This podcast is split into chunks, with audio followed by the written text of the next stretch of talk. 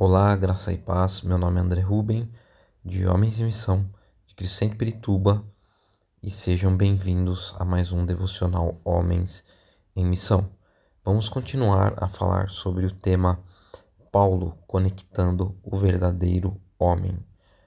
Hoje o nosso subtema será trabalho em equipe.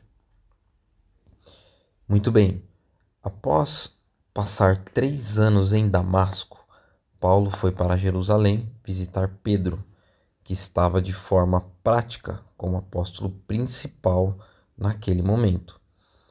Paulo não foi aprender com Pedro, mas foi para conhecê-lo, foi para estabelecer uma relação de trabalho em equipe, com base na fé e na verdade do Evangelho.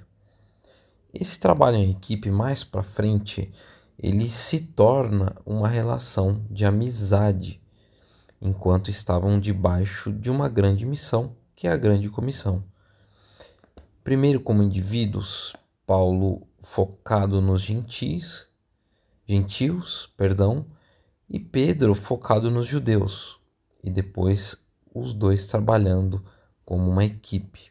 Se lermos lá em Gálatas 1, 18 e 19, diz o seguinte: depois de três anos, subi a Jerusalém para conhecer Pedro pessoalmente e estive com ele por quinze dias.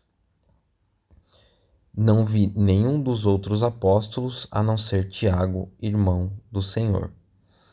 Nós não sabemos ao certo o que aqueles dois homens discutiram durante essas duas semanas que eles estiveram juntos, mas podemos presumir que eles é, cobriram um grande território nesse período de tempo.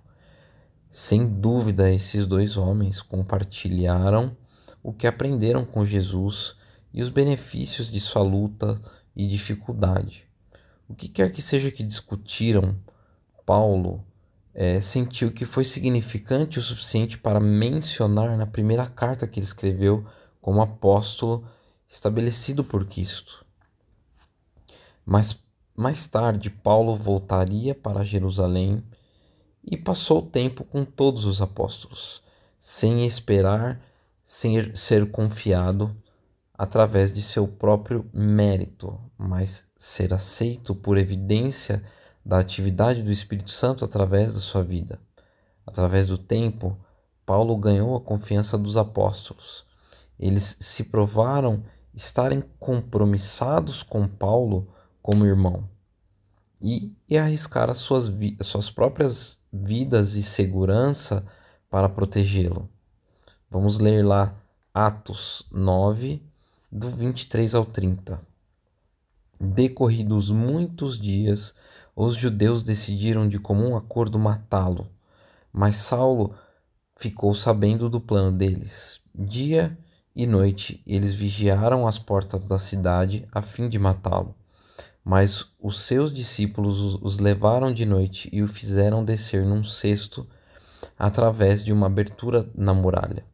Quando chegou a Jerusalém, tentou reunir-se aos discípulos, mas todos estavam com medo dele, não acreditando que fosse realmente um discípulo.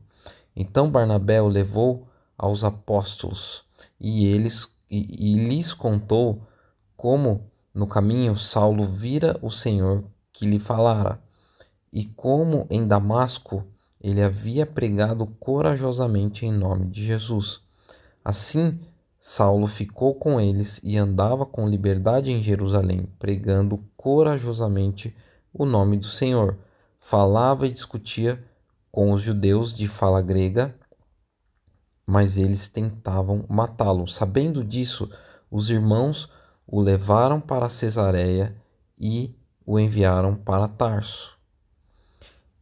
Paulo entendeu a importância de se identificar e cooperar com outros membros do corpo de Cristo.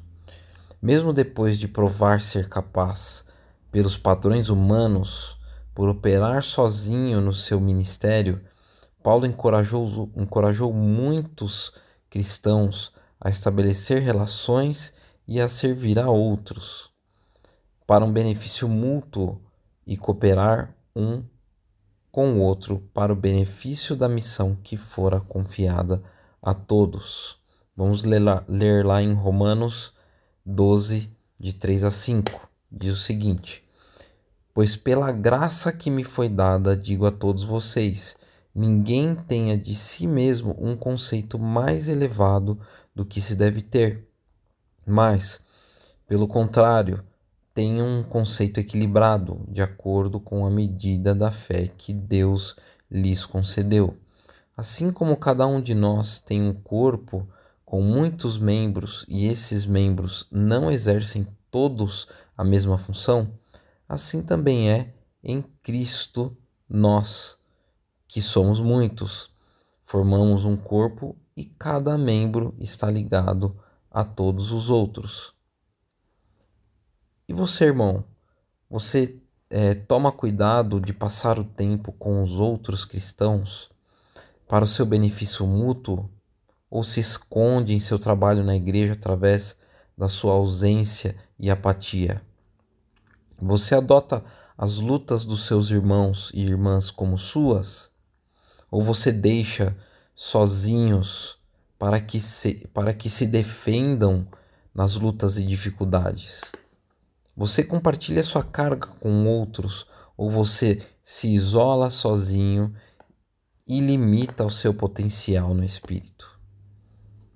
Devemos viver juntos, devemos alcançar o reino de Deus na vida daqueles que estão ao nosso redor, juntos, sofrer, se alegrar, ter os seus momentos juntos, como, como cristãos, como filhos de Deus. É isso que buscamos aprender aqui neste devocional de hoje. E se algo em sua vida precisa mudar nesse sentido, o que seria? O que você gostaria de mudar? Muito bem, se essa palavra falou com você, ore assim comigo. Senhor, neste momento, Pai, eu coloco minha vida diante de Ti, para que, em primeiro lugar, o Senhor possa me mostrar se tenho vivido de forma isolada, se não tenho tido tempo, Senhor, com os meus irmãos em Cristo, com aqueles que estão ao meu redor, passando os mesmos momentos que tenho passado. Pai, que eu possa, Senhor, começar a enxergar aqueles que estão ao meu redor com amor, com compaixão, com a tua graça. Coloca sobre mim a tua mão poderosa para que eu possa, juntamente com os meus irmãos, alcançar aquilo que nos foi confiado, que é a grande comissão. Em nome de Jesus. Amém.